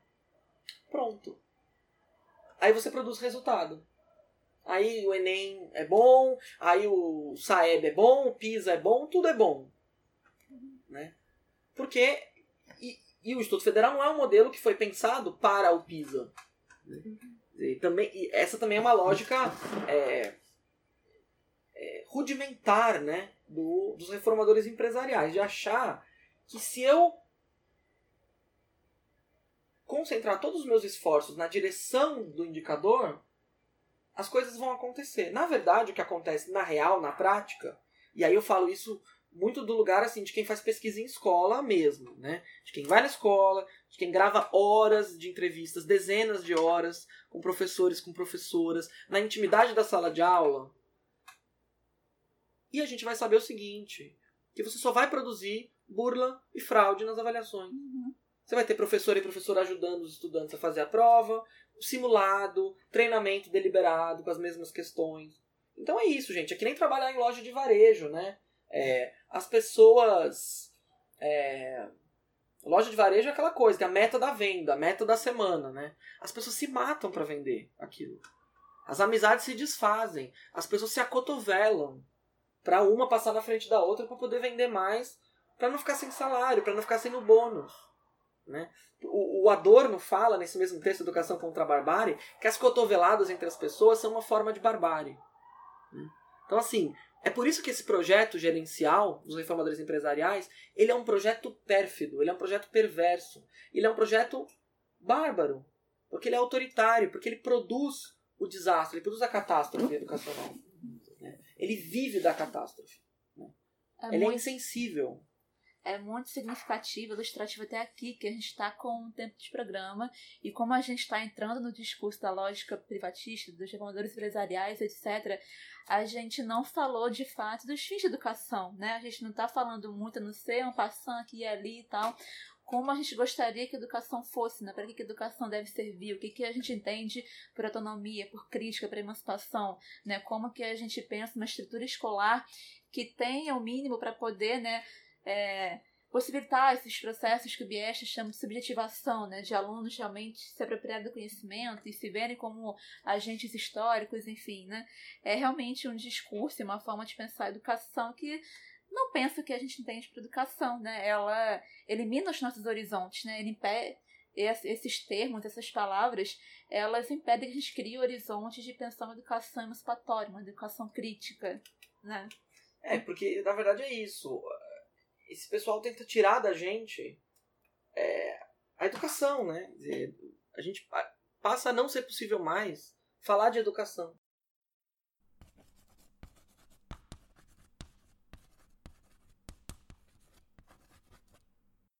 uma coisa que seria interessante a gente comentar as disputas pela base. Uma coisa assim que eu acho interessante perguntar para alguém, você falou no início que você é radicalmente contra a base, e é uma coisa que tô perguntando realmente, eu sempre fico pensando quando eu vou responder isso para alguém que não tem entrado no campo educacional, etc. Como que a gente justifica para pessoas que não são do campo educacional? Como que a gente justifica a nossa crítica a um currículo centralizado? Porque como você, como está comentando aqui há algum tempo, né, é uma linguagem que é apelativa, né? Ela fala de direito de aprendizagem. E você comentou no evento de ontem, tá? Se a gente puder falar isso, se der como falar isso rápido, não sei é um tema complexo, né? Que volta à questão da diferença da igualdade, né? Porque quando se trata de currículo centralizado, né? Parece que muda um pouco os lados, quem mobiliza a diferença, quem mobiliza a igualdade, etc, né? Muita gente defende a base porque é uma maneira de você garantir a igualdade, garantir que todos aprendam o mínimo, né? Garantir que todos tenham o mínimo direito à educação, barra aprendizagem, que é propositadamente confundido no debate, tenha isso garantido efetivado, etc, né? Vou, vou, acho super, super interessante porque isso, isso leva a gente a um, a um fecho aqui e a um pouco falar de possibilidades, né? é, acho que... Uma, um comentário hum. que eu queria que você fizesse é que, tipo, houve e há disputas em torno da base, né? Que é, para ela, embora ela tenha... Embora aqueles que conseguiram levar a base a cabo é, tenham, estejam tendo sucesso né, na, na, implantação dessa linguagem empresarial, por assim dizer, essa maneira empresarial de pensar a educação, teve debates, teve disputa, teve o campo educacional resistindo, embora até agora a gente não vá muito bem, enfim. Então, isso é uma pergunta sobre os debates, sobre as disputas que ocorreram e ocorrem em torno da base. E a segunda é uma questão que dificulta a nossa a, nossa estada, né, a nossa participação nesse debate é a questão da diferença da igualdade que você comentou ontem, né? Tentando organizar aqui as perguntas. Não, então, assim, ó, primeira coisa, assim, é... o campo empresarial, né? A gente está falando dos reformadores empresariais, então eu vou partir dele. Ele mobiliza muito bem e aprendeu a mobilizar muito bem. É... De... Um debate que sempre foi caro à esquerda, né? Que é esse debate da diferença da igualdade e tudo mais. Né? Então, é, recentemente eu reli o livro do Antônio Flávio Perucci, né, Ciladas da Diferença, que é um texto bem provocativo, né? Ele vai criticar as políticas identitárias, até, até de um jeito injusto em algumas em alguns aspectos. Mas ele tem uma, uma fala que eu acho que, ele é, que ela é muito feliz, né? De dizer o seguinte, olha, é, o discurso da diferença ele sempre foi o discurso por excelência da direita. Porque a direita sempre operou com, com a diferença física, com a diferença inegável, né? Com uma, com uma, com uma experiência empírica, né? Experimental do mundo. Olha, aquilo que eu vejo. Imediato, homem é concreto. homem, mulher, né? É, é preto, branco, amarelo, sabe? Essas coisas que são coisas concretas. E sempre usou isso para justificar as exclusões, o racismo, o higienismo, a profilaxia social e etc. Né? É... E para a direita sempre foi um horror o discurso da igualdade, né? né? Aquele discurso é, fundado na Revolução Francesa, né? De é, igualdades abstratas, de coisas que na verdade são transcendentais, né? Dizer, cidadãos iguais em direitos. Que isso, né? Como assim? Quer dizer, isso é, esse é um, o conservadorismo se arrepia, né? Com esse tipo de coisa. Bom, a esquerda, ao longo do tempo, né, e muito mais recentemente, também se apropriou do discurso da diferença, né? por, por bons motivos, é, evidentemente, né? Para visibilizar grupos invisibilizados, para dar, colocar outras agendas, é, né? Nos, nos debates públicos, para desenvolver políticas públicas. né? Então, políticas afirmativas, quer dizer, tudo isso tem a ver com o reconhecimento das diferenças. O problema é que como a gente lida com esse negócio da diferença e da igualdade ao mesmo tempo, né? Quer dizer, é, para nós, assim, né, quando a gente está na universidade, lendo nossos textos, fazendo nossas discussões, é muito tranquilo a gente fazer um debate muito teórico, muito, né, é, nu- com cheio de nuances, né, de cores, né, e dizer, olha, é, a- é, a, é a diferença na igualdade, é a diferença da diferença, a igualdade da igualdade. É a super legal. É outra- super legal. Só que na hora de fazer o debate concreto, vai ficar difícil, né? Por quê? Porque quando a gente, por exemplo, está combatendo a educação domiciliar, a gente está numa linha da igualitária, né? E quem está defendendo a educação domiciliar está falando, olha, do direito à diferença. Como é que a gente vai lidar com isso? É, não, é simplesmente uma questão estratégica, que a- que a esquerda vai ter que lidar com isso. A base, né? Quando a gente critica a base, a gente está criticando a base na linha da diferença. E quem está defendendo, está defendendo na linha igualitária. Né? Então, assim, é bacana porque assim, a, a, a direita nada de braçada nesse debate, né? Porque a direita não precisa se preocupar com, com é, filigranas teóricas, né? E, e aí ela pode muito mais ocupar o debate público e falar o que, o que as pessoas que. pessoas comuns que não estão estudando sociologia política querem ouvir e sabem ouvir e tudo mais, né? Então, então acho que assim, esse é o primeiro problema, né? É... Agora, como é que eu lido com isso? Bom, por que eu sou contra a base nacional comum? Muito simples. Eu acho que sim, ela não respeita as diferenças, ok, não. é, Mas o problema dela não é esse. O problema dela é que ela também não realiza a igualdade. Esse é o ponto. Sim, ma- mas A base não realiza a igualdade só porque ela diz.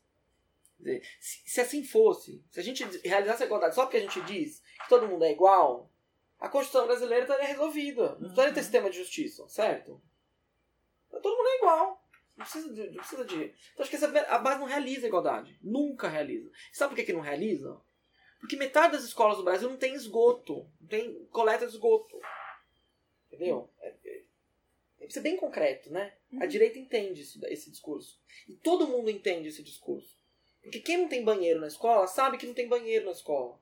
Que não tem janela, que não tem cortina, que o estudante não enxerga a lousa porque o sol bate. E aí fica impossível enxergar. E não tem cortina na sala de aula, não tem vidro, não tem água ar-condicionado, encanada, Não tem teto. não tem ar-condicionado. Ar- Ar-condicionado, vixi, não tem janela, Não não tem, tem, não tem ventilador, não tem não quadro. tem porta, não tem tem, goteira. Isso na rede municipal Não do Rio tem. de Janeiro. Não tem quadro. Não tem pinga- professor, não tem Não tem professora, biblioteca. não tem biblioteca. Se tem biblioteca, não tem livro. Se tem livro e tem biblioteca, não tem bibliotecário Não tem e fica fechada a porta. isso. Eu acho maravilhoso quando eu comecei a pesquisar a escola sem partido, eles reclamavam de professores que passavam só teóricos de um lado para ler. Eu nunca li um livro de filosofia na escola. Eu nunca li um texto de filosofia na escola, porque minha escola nunca teve biblioteca. Eu nunca ti, eu nu- nunca, nunca, nunca li um livro inteiro por indicação da escola. Como é que eles iam dar o livro? Não tinha livro, não tinha bibliotecário. Não tem nada. Não tem nada.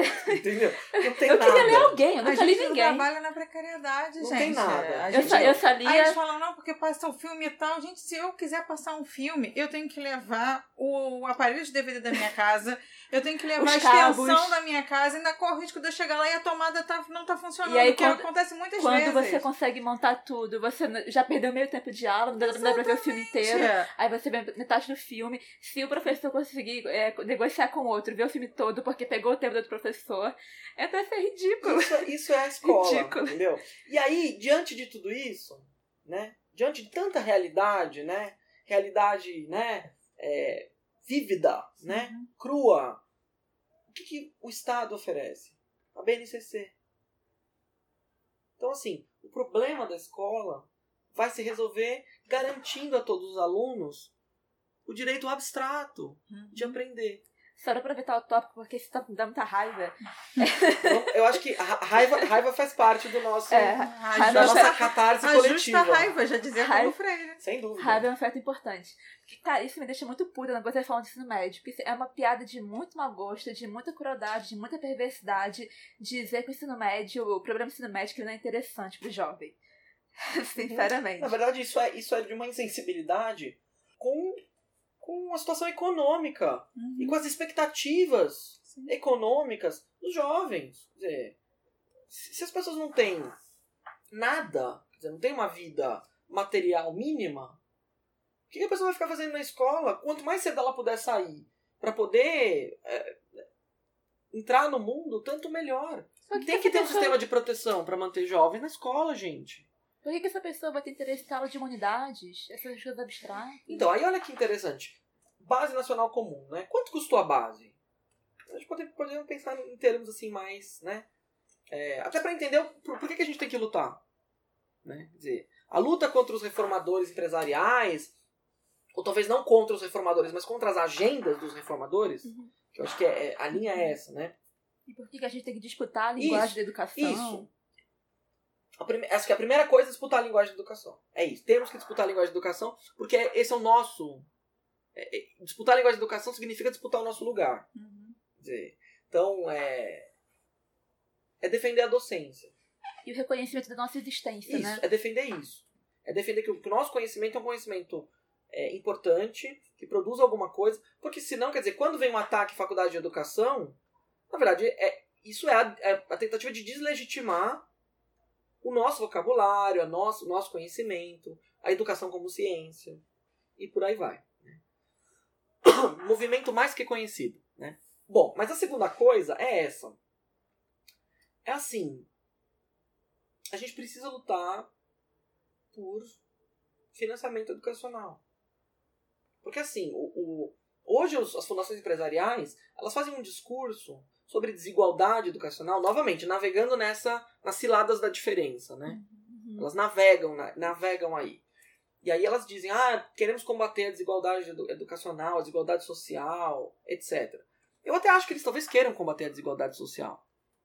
Mas dentro de uma lógica social, que é a lógica social das elites econômicas.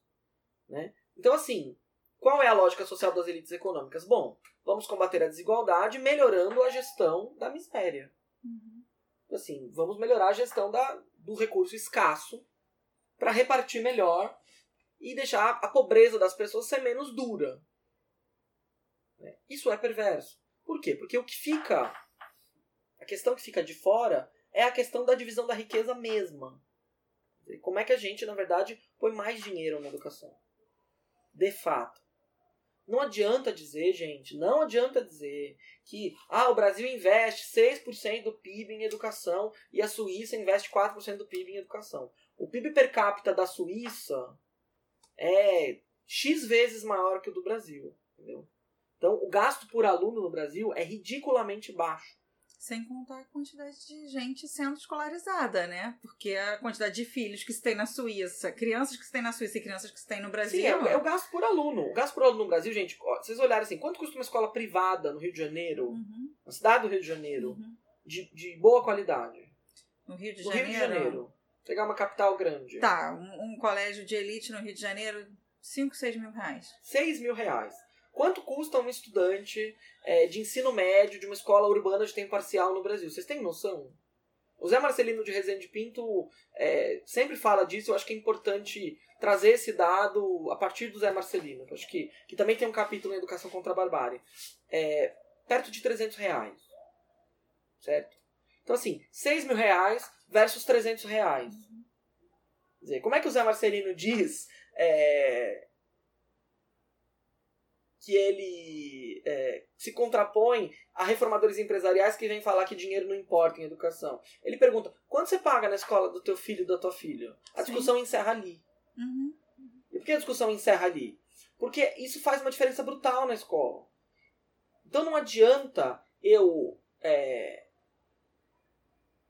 trazer solucionismo curricular, eu trazer reforma do ensino médio e dizer, ah, mas a escola é chata e não sei o que. Não, não, esse não é o problema. Agora o jovem vai ter autonomia, o jovem escolhe seu itinerário. Não vai escolher. Escola o quê? Você não tem nada na escola. vai escolher. O Brasil tem quase 3 mil municípios que tem uma única escola. Uma escola. Né? Em certos estados do Brasil, o Pará, por exemplo, muitas vezes a distância entre duas escolas é um, dois dias de barco. Então, o itinerário formativo que eu quero fazer é inalcançável para mim. Eu não vou estudar filosofia no interior de Pernambuco Uhum. né? Por quê? Porque esse é um projeto que subentende que o estudante pobre não pode estudar filosofia, não pode estudar química. É, é um projeto que é um projeto excludente, é um projeto é, preconceituoso, é um projeto racista, é um projeto é, perverso em muitos sentidos. Porque é um projeto que tenta, na verdade, direcionar o destino é, dos jovens e das jovens brasileiros a partir de estigmas que já estão construídos. Então é isso, olha, o jovem que mora lá no interior de certo estado, que é uma região que tem uma vocação agropecuária, né, tal, Mato Grosso, esses aí, o jovem pobre, vai estudar aquilo lá para exercer lá uma força de trabalho pouco qualificada para ganhar os salários medíocres, porque é um jovem que também não vai ter acesso à universidade, porque não vai ter uma formação um pouco mais robusta.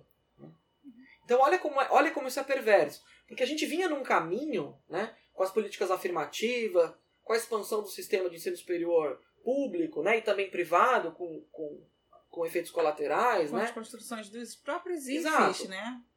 Institutos e que as universidades vão ficando mais coloridas, mais diversas, né, é, com gente, né, elas passam a representar melhor, né, a- sociedade, né. Uhum.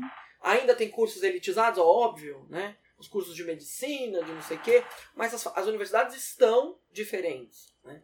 E aí, de repente, eu tenho uma reforma do ensino médio que vai passar a. Ela, ela, ela realmente vai diferenciar as coisas. Ela amputa todos os horizontes Isso. que essa inclusão conseguiu criar, Isso. expandir. Ela é anti-igualitária.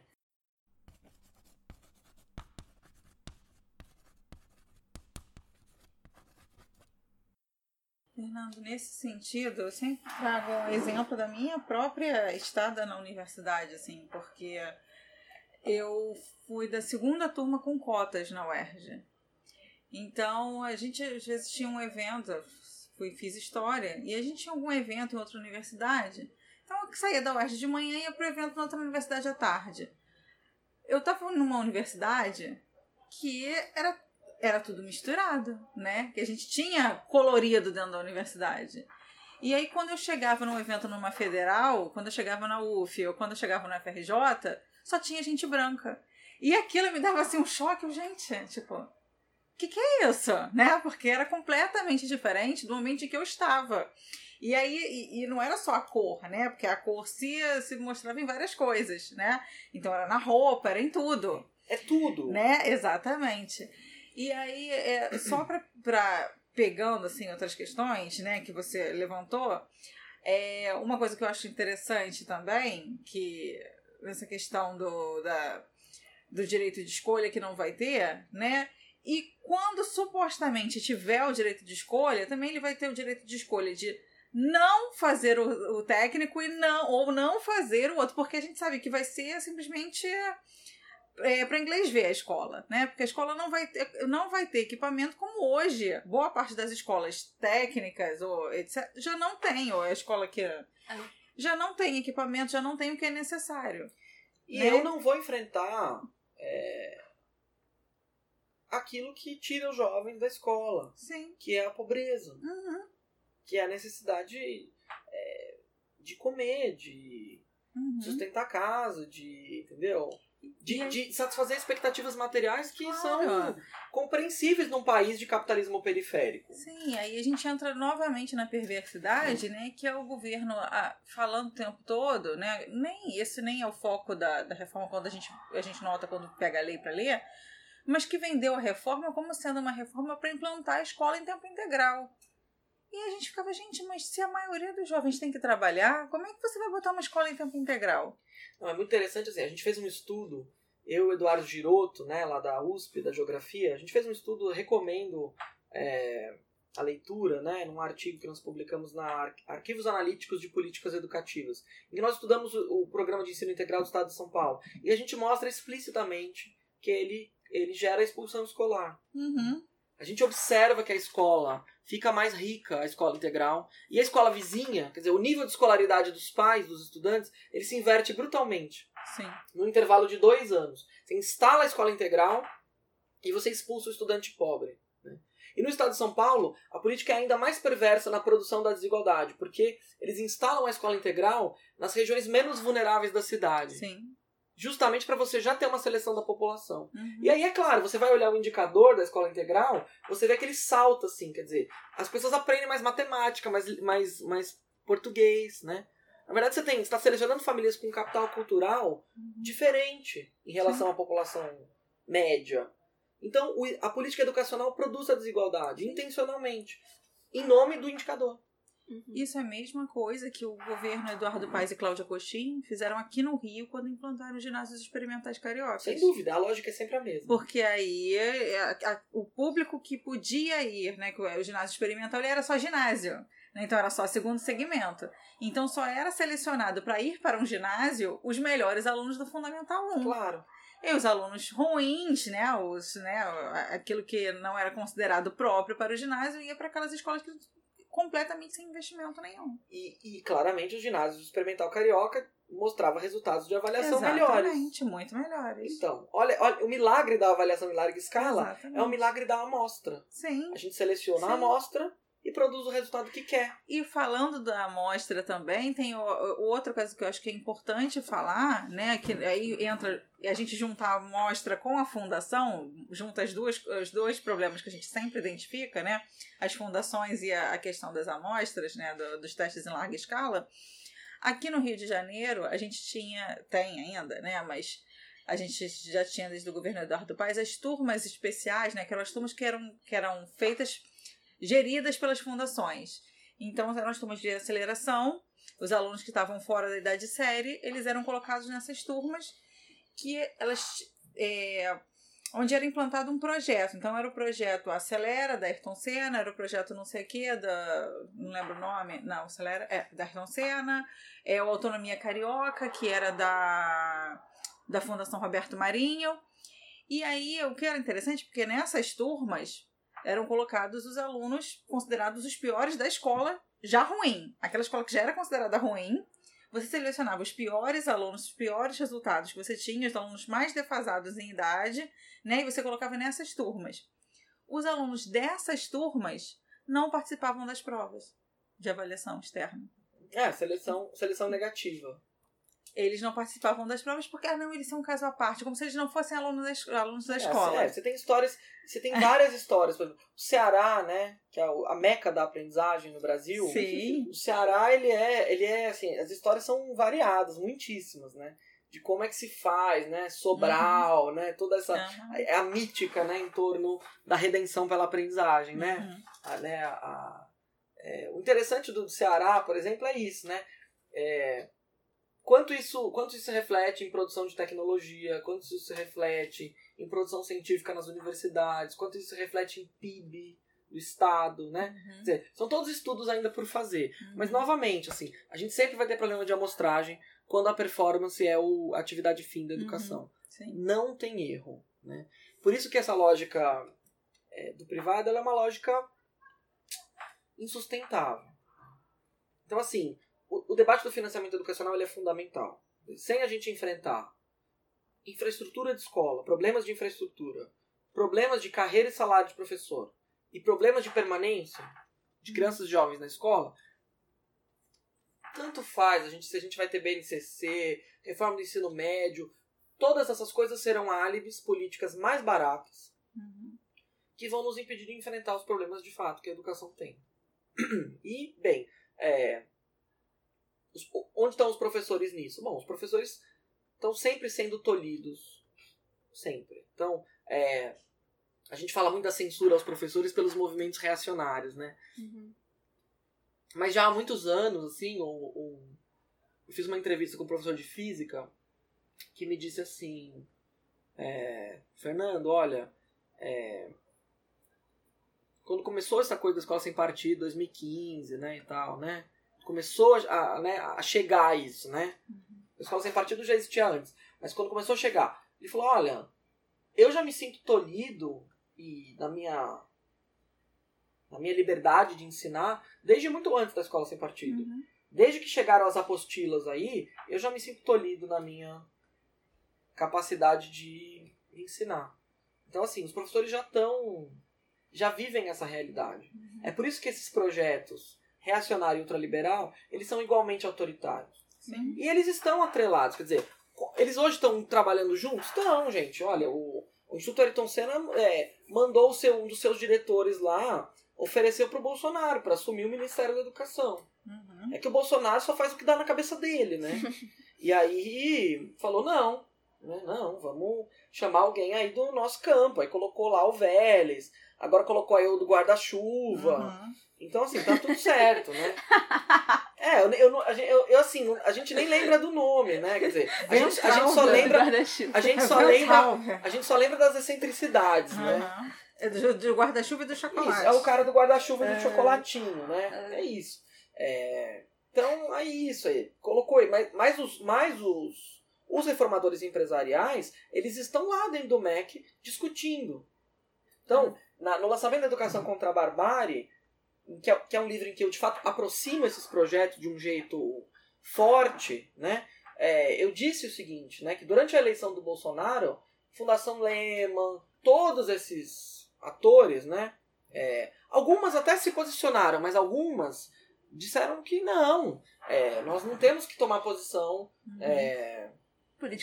É, Político Esse processo partidário no eleitoral tão lindo, tão democrático. Então olha como é interessante. Quer dizer, quando interessa, as fundações empresariais, elas vêm e falam, não, somos contra a escola sem partido, somos contra a censura aos professores, somos contra a intimidação nas escolas, somos contra é, a, a instilação do medo no ambiente escolar, somos contra, né? Mas isso é puro jogo de cena, isso é Sim. uma demagogia barata. É, porém, não obstante, estamos Isso. completamente a favor de uma linguagem que Isso. torna a educação um processo individual. Né? Que E, também Porém, não obstante, ficamos quietos durante a campanha do Bolsonaro, em que o. Bolsonaro diz absurdos. E, tipo, é, é importante mostrar também, uma coisa que você comentou ontem que eu achei legal, né? Como existem, para além dessas coisas é, práticas concretas, que fica muito óbvio que existe um apoio, né? Tipo, não se pronunciar contra Bolsonaro, criação de escola sem partido, etc. Também existe proximidade de ideias, que a gente estava conversando ontem, sobre como esses projetos, eles. é, os projetos ultra-reacionários, ultraliberais se encontram nessa nesse pensamento de questões como, sei lá, quando pensam liberdade, autonomia, etc., todos em termos de lógica de mercado, né? Todos eles pensam em termos, eles partem do indivíduo né, e da família, né? A gente comentou disso ontem, eu acho que é por aí que eles se encontram, sabe? Esse seria um dos nós que a gente poderia usar, tentando agora, encaminhando no final do programa, pensar, tipo, como que a gente se opõe, como que a gente usa uma linguagem, cria uma linguagem que se opõe a essas ideias, né? A gente comentou ontem no evento também quanto que a Damares é uma figura política importante, embora seja bastante ignorada por algumas discussões, análises de conjuntura e tal, enfim. Mas quanto ela é importante porque ela faz essa articulação da importância da família na educação e etc, né? Que são movimentos similares na medida em que reduzem ah, o processo educacional enquanto uma questão social complexa para uma questão individual e familiar. Olha, Renato, falar uma coisa pra você assim. ah, Talvez a resposta mais simples que eu possa dar. Nós temos que continuar produzindo a escola. Não é possível combater tudo, tudo, tu- tudo isso é, sem construir a escola. Quer dizer, é na criatividade do nosso trabalho, é na sala de aula, é no cotidiano, é, é, é dentro da escola que a gente vai produzir esse negócio. Porque na realidade, assim, ah, o reformador empresarial, ele não pisa na escola. né? Aliás, ele tem horror à escola. Se for pública, se tem gente pobre. Ele tem horror a esse lugar. né? É, no máximo, é, ele vai propor para esse lugar uma política de contenção social. Uhum. Então, a reforma do ensino é uma política de contenção social. Eu tenho que oferecer escola, não tenho dinheiro, não quero colocar mais dinheiro na educação, não quero é, rever o, o- a rolagem da dívida pública. Então, eu vou rebaixar, simplificar, baratear e fazer esse tipo de política. É... Só que é o seguinte, esses reformadores, eles não... Isso, isso, não, isso não fala dentro da escola, né? O que, que foram as ocupações de escola em São Paulo? Aquilo foi a maior mostra de disputa do. Quer dizer, aquilo, aquilo, aquilo é produção de currículo. Uhum. E aqui, e aqui, no, aqui no Rio derrubaram o Saerj, né? E aquilo é a disputa da escola, entendeu? Aqui no Rio derrubaram o Saerj, aqui no Rio queriam filosofia e sociologia. Várias escolas chamaram a gente para falar de gênero, era uma demanda dos alunos. Não, em São Paulo derrubaram o- a reorganização escolar.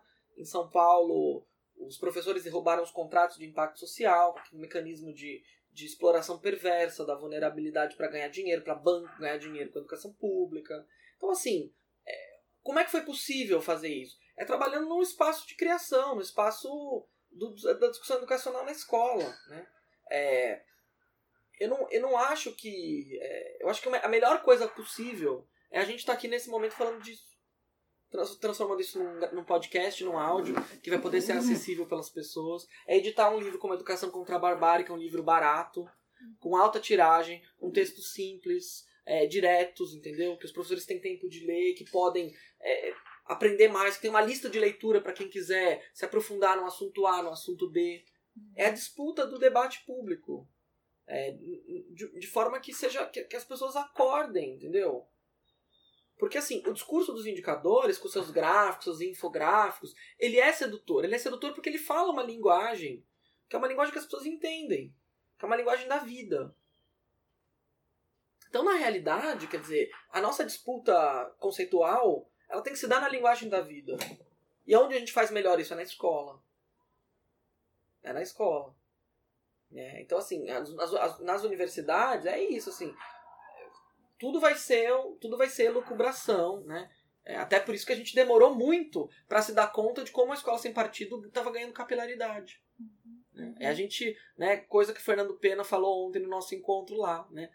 É, demoramos muito para perceber isso. Por quê? Porque, na- e aí a minha interpretação é que estamos menos na escola do que deveríamos estar. Dizer, é, e aí, estar na escola é, é isso também. É são os próprios trabalhadores da educação que estão na escola que também é isso, tem que disputar aquele espaço, disputar politicamente aquele espaço.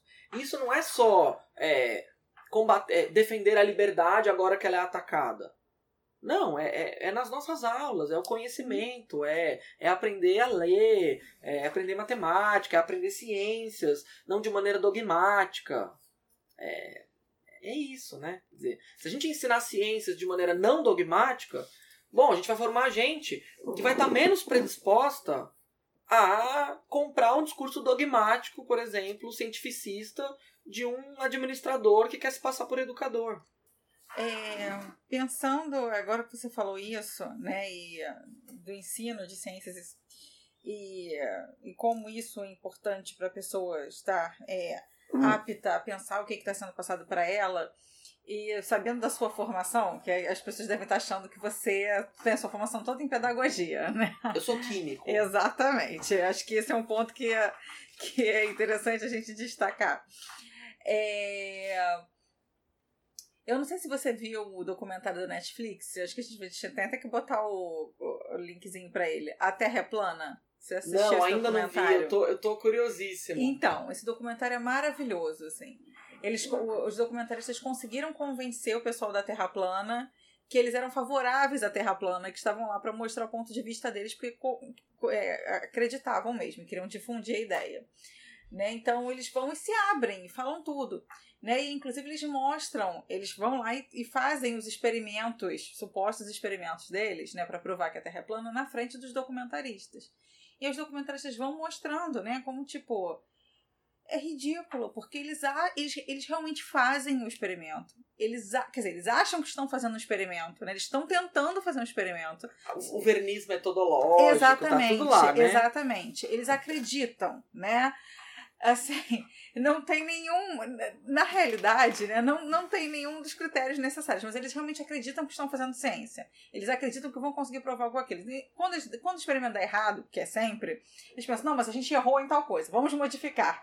E eles querem modificar o experimento até encontrar o resultado que eles querem encontrar, né? E aí, é, no final, o, o próprio documentário ele já tenta mostrar tipo, um, um, um tentativa de caminho para dialogar com essas pessoas, né? Tipo, pra, na verdade, não para dialogar com essas pessoas, mas é uma tentativa de caminho para acabar com a crendice da Terra plana, né? E aí eles procuram alguns pesquisadores que estavam, é, inclusive num bar que era tipo um Pinch of Science lá, que estava acontecendo. E aí eles vão falar com essas pessoas, tipo, o que, que vocês acham que precisa pra gente conseguir mudar essa ideia? E aí eles falam, né? Olha, essas pessoas, pelo que a gente tá vendo, são pessoas que acreditam na ciência. Só que elas não sabem o que que é ciência. Uhum. É, assim, é, assim, elas, Elas- não sabem que a ciência é um discurso necessariamente falsificável, né? Quer dizer, Exatamente. se, a diferença entre astrologia e astronomia é muito simples. Uhum. Quer dizer, astronomia, se eu encontrar uma teoria melhor e conseguir embasar essa teoria em bons experimentos, ela pode substituir a anterior. Uhum. Astrologia, você nunca vai. Quer dizer, se eu sou de aquário e não tenho as características do signo de aquário, é porque o meu ascendente é outro. E se, e se as características signo ascendente não batem, eu tenho uma lua. E, e se a lua não se coaduna com as características de ascendente signo, eu tenho Vênus. E assim sucessivamente. São as famosas hipóteses ad hoc, né? Você vai Aham. criando novas hipóteses para sempre explicar o que o seu modelo não explicou. Ou seja, você Uhum. nunca falsifica o modelo. Sim. Você, é, é que sempre é mais complexo do que você tem a capacidade de aprender. Uhum. Isso aproxima, veja você, Fernanda, isso aproxima é, os ideólogos da escola sem partido e os ideólogos da aprendizagem. Uhum. Né? É, é a, o discurso dogmático. Né? Então eu acho que eles estão politicamente próximos e eles estão, é, do ponto de vista do pensamento, próximos em muitas coisas. Né? Uhum. Os reformadores empresariais eles se dizem democráticos, plurais, é, mas tem muita hipocrisia aí. Na Uhum. verdade, é, o discurso dogmático ali ele é muito forte. É, e essa é uma boa linha de, de contraposição. Né? É uma linha de contraposição, na minha visão, baseada na minha própria experiência pública do debate, eficaz.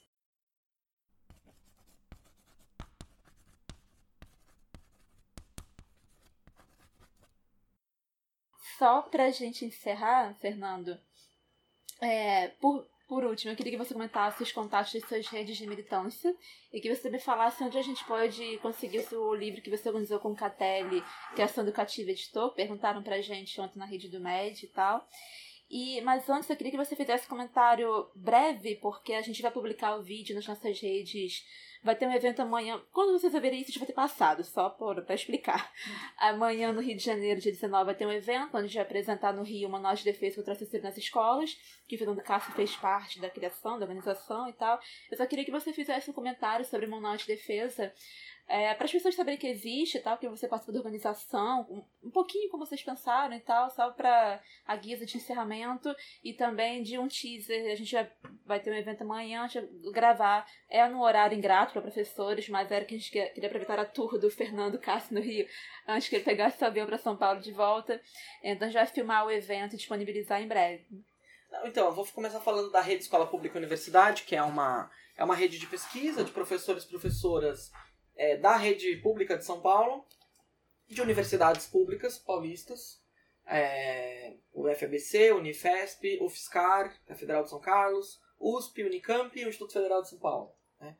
A gente se reuniu na época da, da reorganização numa linha um pouco de é, contrapor as teses do Estado para a justificativa da reorganização, que eram teses, na nossa opinião, capengas, né?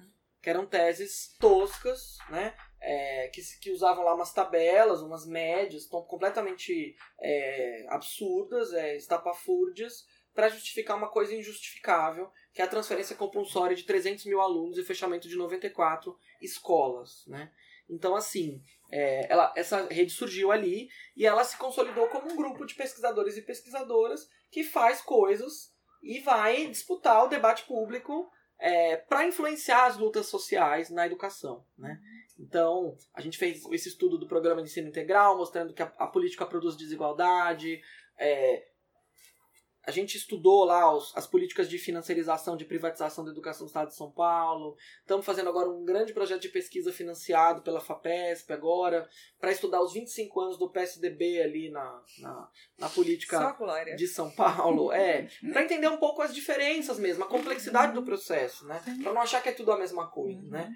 Estamos agora analisando as políticas de gestão para resultados, né? E a tentativa de captura da subjetividade dos professores, questões de condições de trabalho. Então, um grupo de pesquisa aguerrido que tenta um pouco subverter a lógica da produção da universidade, que é uma produção lenta, que, que, que trabalha num tempo próprio, para uma outra lógica de produção de um tempo da política muito mais, né? Isso parece um pouco com o que vocês fazem, né? Vocês também escrevem, produzem, num tempo que não é o tempo da academia, do mestrado, da, né, do trabalho de pesquisa de cada um, né? Que esse é um tempo que é outro, né? Ou Ou se é, né? Mas num tempo que é um tempo de responder, de propor, de alimentar o debate público e de qualificar o debate público, de disputar mesmo.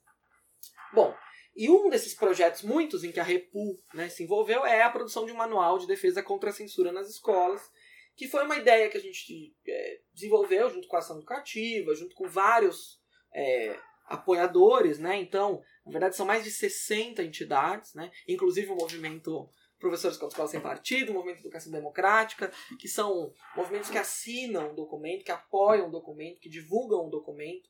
É, que é assim, é a gente perceber o seguinte, que os professores e as professoras na escola precisam de um apoio prático. E aí, ao contrário da BNCC, né, aquilo, aquilo é um manual mesmo, de um apoio prático para lidar com situações concretas. Então, é um manual baseado em casos modelo, que são casos baseados em coisas que nós já ouvimos, coisas que vocês já levantaram, coisas que muitos de nós já levantaram, que aconteceram no Brasil. Abusos de vereador, de prefeito, de polícia, questões de, de, de denúncias internas de escola, né, legislação, quer dizer, perseguição em- em- na esfera de- da gestão da rede, da rede estadual, da rede municipal, processo administrativo, sindicância. Quer dizer, o que, que a gente faz, né? O que eu faço quando eu recebo a notificação extrajudicial do Miguel Najib? E a Entendeu? gente ouve muito no inbox Exato. das páginas. Exato. Então, assim, a nossa recomendação nesse manual é rasgar. Foi da Débora do Prá também. Certo? É rasgar. Por quê? Porque esse discurso que tenta juridificar a vida escolar, ele, ele é- só serve para intimidar. Quer dizer, não tem, não tem crime, né? Doutrinação, que é o que supostamente eles tentam incutir aos professores, isso não é crime. Nem, não é nem crime doutrinar, olha só. Né?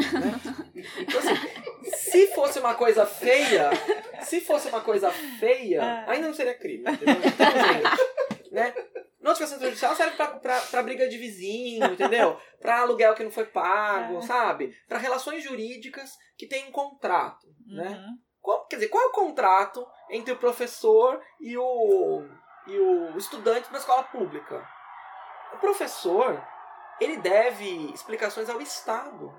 Quer dizer, quem tem que peticionar, cobrar o professor é o Estado. E na escola privada, a relação jurídica de trabalho é de um contrato de trabalho entre empregador e empregado. Uhum. Então as famílias, elas não têm uma relação jurídica empregatícia como professor, nem na esfera pública, nem na esfera privada. Isso mostra como a lógica da escola sem partido é uma lógica é, burra, né? Porque ela é uma lógica que ela cria relações jurídicas inexistentes, né? Isso porque o Miguel Najib é advogado, né? Isso, claro. Elas são relações jurídicas inexistentes. Quer dizer, a relação entre família, estudante, professor, diretor é uma relação muito mais afetiva e de trabalho Uhum. que tem a ver com a formação de uma pessoa, de um ser humano. Sim. E essa é uma relação muito forte. Só que ela não é contratu... porque ela não é contratualizada dessa forma, ela não é judicializável dessa forma.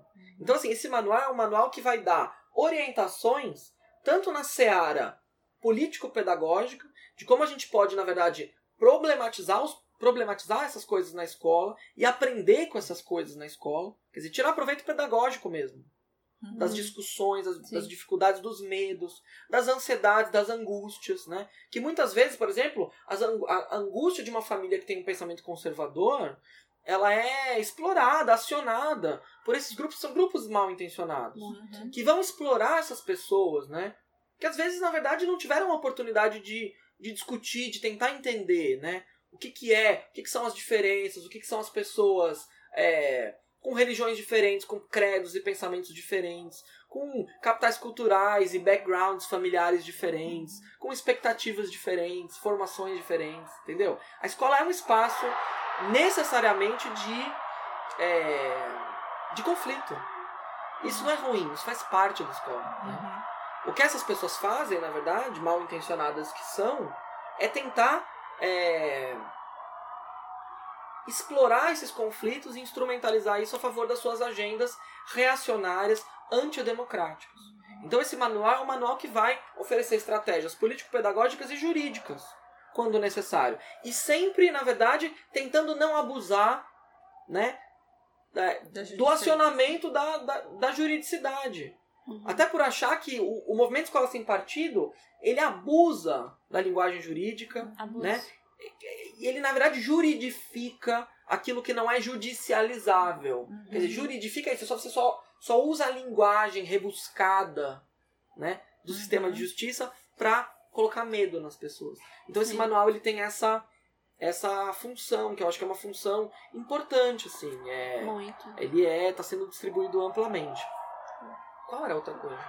Você já falou tudo, era essas duas. Não, ah. era das redes, todas as redes. Como é que a gente é. entra em contato com as suas redes? E como, ah, como, ah, como a gente pode adquirir o livro? Bom, a Rede Escola Pública Universidade está no Facebook, tem um site, vocês podem encontrar o link no, no, no, grupo do Facebook. A gente vai colocar tudo aqui embaixo na descrição do episódio. A gente tem muitas produções, é, temos notas técnicas em que a gente vai tensionar o Estado, muita, muita disputa é, na imprensa, etc. O livro, o livro da Boitempo vocês acham em todas as livrarias. O livro da ação educativa está é, tá à venda na ação educativa, vocês podem é, entrar em contato. Também está à venda na livraria Martins Fontes Paulista pela internet, na livraria Loyola. Né?